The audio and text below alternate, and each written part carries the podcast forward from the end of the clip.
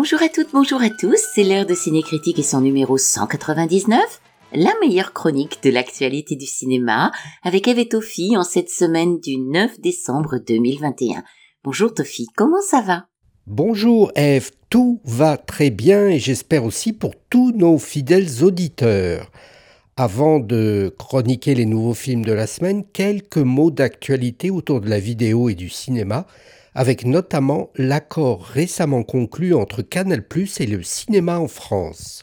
Oui, et on rappelle que le groupe Canal+ est la principale source de financement du 7e art en France et qu'un accord trouvé est une chose importante pour l'avenir du cinéma, la création en France et pour les deux parties. Canal+ va ainsi porter ses investissements jusqu'à fin 2024 à près de 600 millions sur les trois prochaines années, soit 190 millions par an, en contrepartie de quoi il pourra diffuser des films six mois après leur sortie au lieu de huit mois. Un petit progrès, mais un progrès quand même.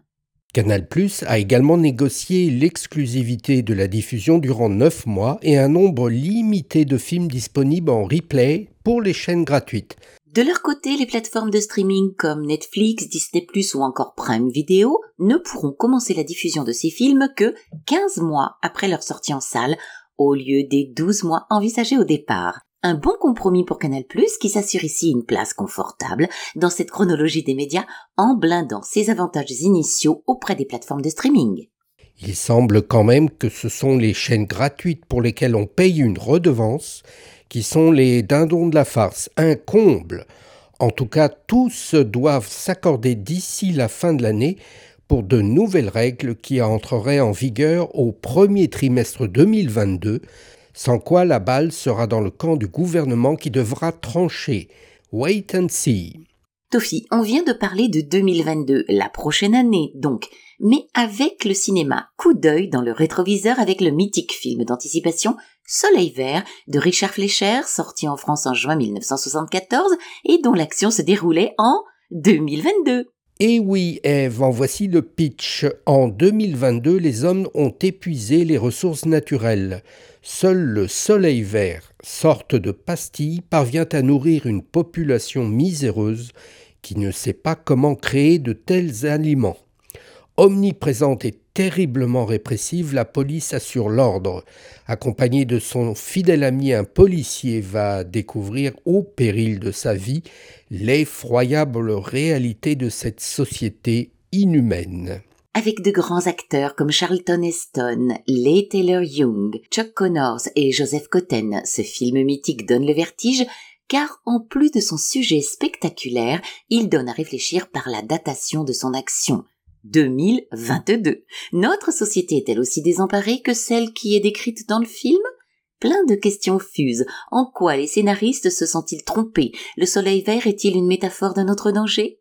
Les problèmes de pollution, de migration, de surpopulation et de famine ont-ils déjà été entrevus au début des années 70 Soleil vert a vieilli, c'est vrai, les décors, la qualité de l'image sont datés, mais il regorge de scènes marquantes, les émeutes contre la faim réprimées avec des tractopelles, la visite de l'usine Soylent ou bien sûr l'épisode situé au foyer. Trop en dire nuirait au visionnage du film et gâcherait le plaisir.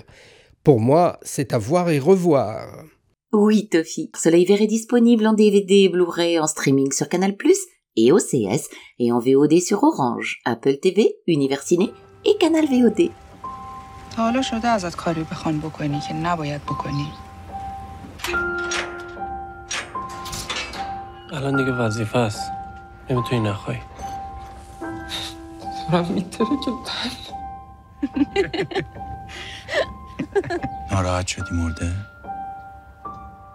چطوری می‌تونی ناراحت باشی انقدر بخندی؟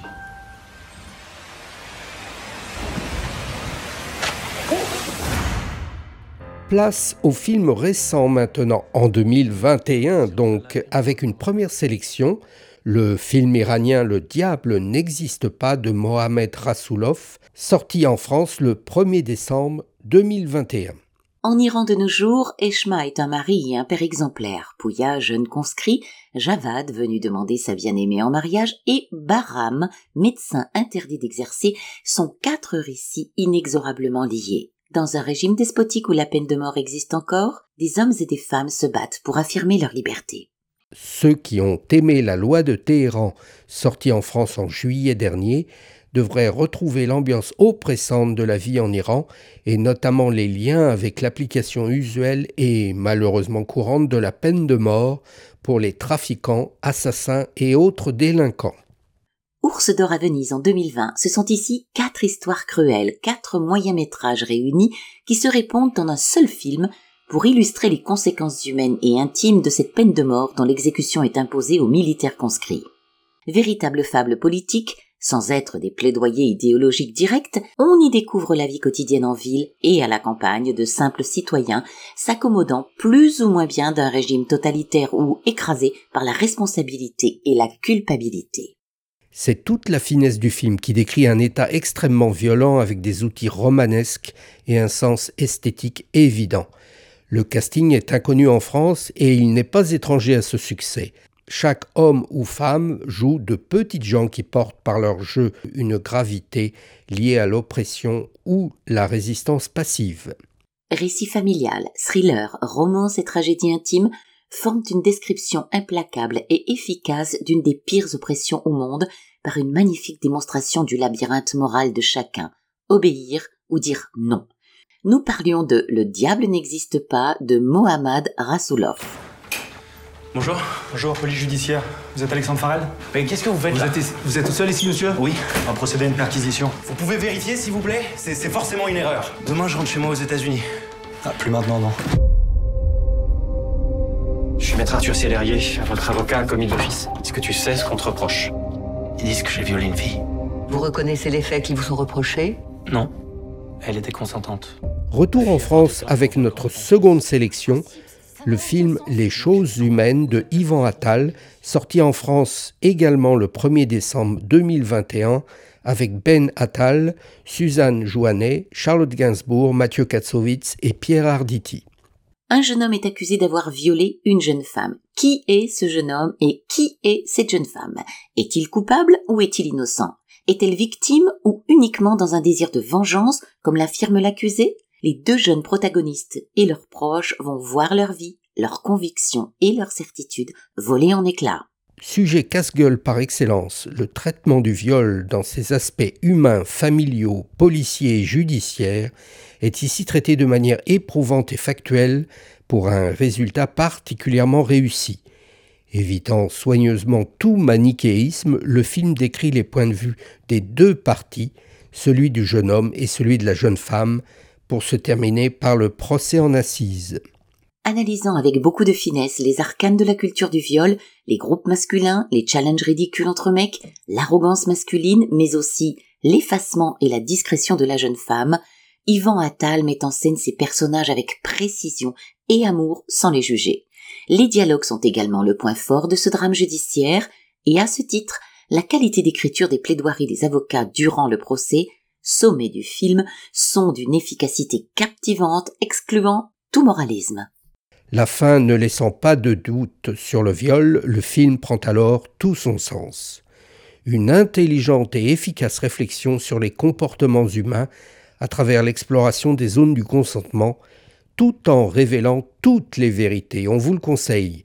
Nous parlions du film Les choses humaines de Ivan Attal. Я как-то пришел на новогодний праздник. Там меня за руку взяла Снегурочка. И рука у Снегурочки была, правда, холодная, как у настоящей. On part en Russie pour attraper la fièvre avec notre troisième sélection, le film de Kirill Serebrennikov, La fièvre de Petrov. En voici l'histoire, même s'il est assez difficile de résumer le film sans structure classique. Affaibli par une forte fièvre, Petrov est entraîné par son ami Igor dans une longue déambulation alcoolisée à la lisière entre le rêve et la réalité. Progressivement, les souvenirs d'enfance de Petrov ressurgissent et se confondent avec le présent. Après le très élégant Leto sorti fin 2018 en France, Kirill Serebrennikov nous plonge dans une Russie contemporaine obscure et violente, dans laquelle l'alcool et le tabac accompagnent des dérives nocturnes de notre Petrov et ses amis. Il faut se laisser accompagner pour entrer dans ce capharnaüm bordélique et bruyant, inclassable et plutôt original. Le film mélange en effet les époques, la réalité et la fiction, les souvenirs d'enfance, en décrivant des personnages torturés et cabossés par la vie. L'âme passionnée et autodestructrice russe suinte par tous les pores de ce film. C'est pas toujours très optimiste, mais montre tellement bien un pays malade qui a la fièvre. Distordu et en roue libre, le film fonce comme un chien fou. On reste ébahi par ce rythme déprimant, désespérant, fatigant, mais tellement créatif. Alternance de couleurs et de noir et blanc, de temporalité, de personnages et de transitions virtuoses en font une mosaïque punk qu'il est difficile de retranscrire ici. On sort épuisé de ces deux heures et demie de transfert à la limite de la folie, mais on se surprend longtemps après à se demander ce qu'on vient de voir. C'est bon signe. Quand le trip punk rejoint les frères Lumière, on a une orgie de cinéma. On prend la fièvre avec Sergei Petrov et on n'a pas envie de guérir. Nous parlions de la fièvre de Petrov actuellement sur les écrans, et vous êtes prévenus, on chope la fièvre et elle se passe facilement entre spectateurs. This is my first time in New York City. I want to be happy here. I want to make a life, a home.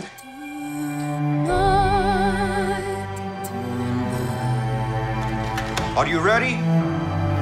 Tonight is about family. The first gringo boy who smiles at you. I never seen you before. You're not Puerto Rican. Is that okay? Et notre dernière sélection cette semaine est le dernier film de Stephen Spielberg, la fameuse reprise de West Side Story, avec les jeunes acteurs et danseurs Jess Le Proto, Ansel Elgort, Rachel Zegler et Ariana DeBose. La première version de cette comédie musicale a été portée à l'écran en 1961 par Robert Wise et Jérôme Robbins et à l'époque avec Natalie Wood et George Chakiris. Elle reste dans les esprits, elle est culte et parfaite bien sûr, mais pourquoi en refaire une version? Steven Spielberg s'en est expliqué. Ce film est probablement le plus intimidant de toute ma carrière.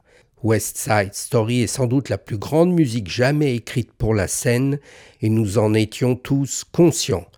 Mais je suis convaincu que les grandes histoires doivent être racontées encore et encore, en partie pour refléter à travers l'œuvre différentes perspectives et différentes époques.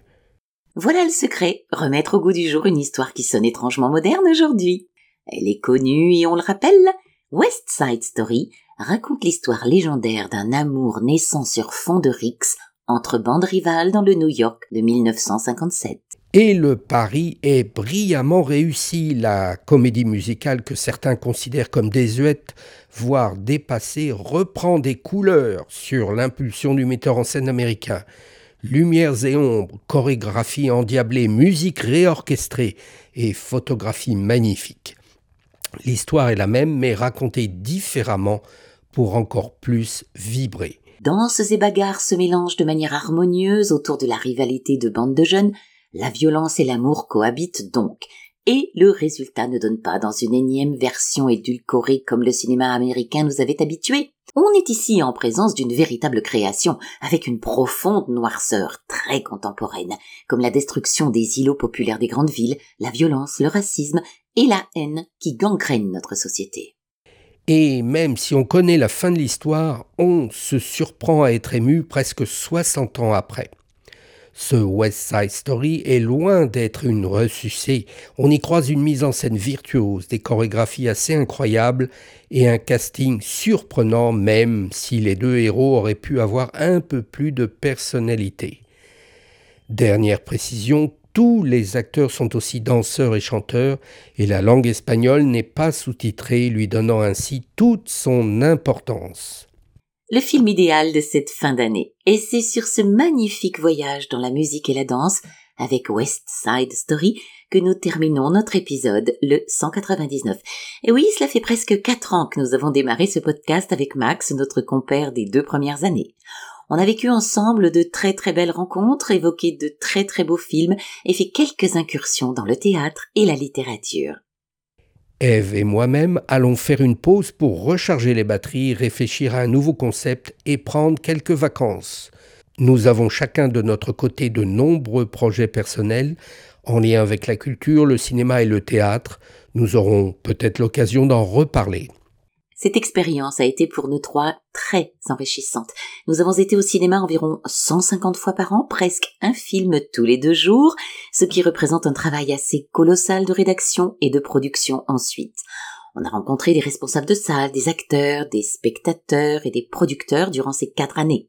La pandémie, notamment la fermeture des cinémas en 2020, a été aussi l'occasion de diversifier nos sources en regardant ce que proposaient les sites de streaming, les DVD et l'offre de VOD qui s'est considérablement enrichie en quatre ans. On a tremblé également lorsque les chiffres de fréquentation des salles étaient en berne. Nous continuons à penser que la salle est le meilleur écrin pour accueillir un film. West Side Story en est le meilleur exemple, mais on a aussi défendu l'extrême liberté qu'a le consommateur à pouvoir choisir chez lui son film ou sa série. La semaine prochaine sera celle du numéro 200 du podcast Cinécritique, le dernier dans sa forme actuelle. Nous ferons un bilan des meilleurs films de 2021 avec peut-être une interview surprise. On espère que vous avez aimé notre compagnie du mercredi, puis ensuite du jeudi. En tout cas, nous, on a beaucoup aimé. Nous étions fidèles toutes les semaines pour vous accompagner. Toute l'équipe prend les devants pour vous souhaiter de très bonnes fêtes de fin d'année, un bon Noël et une très bonne année 2022. Dites-nous tout sur Cinécritique sur Facebook, Twitter, Instagram et Tumblr qui eux continuent pour commenter l'actualité et critiquer les films. On reste donc en contact. Un grand, très très grand merci à tous nos auditeurs. On vous embrasse et à jeudi prochain pour le numéro 200.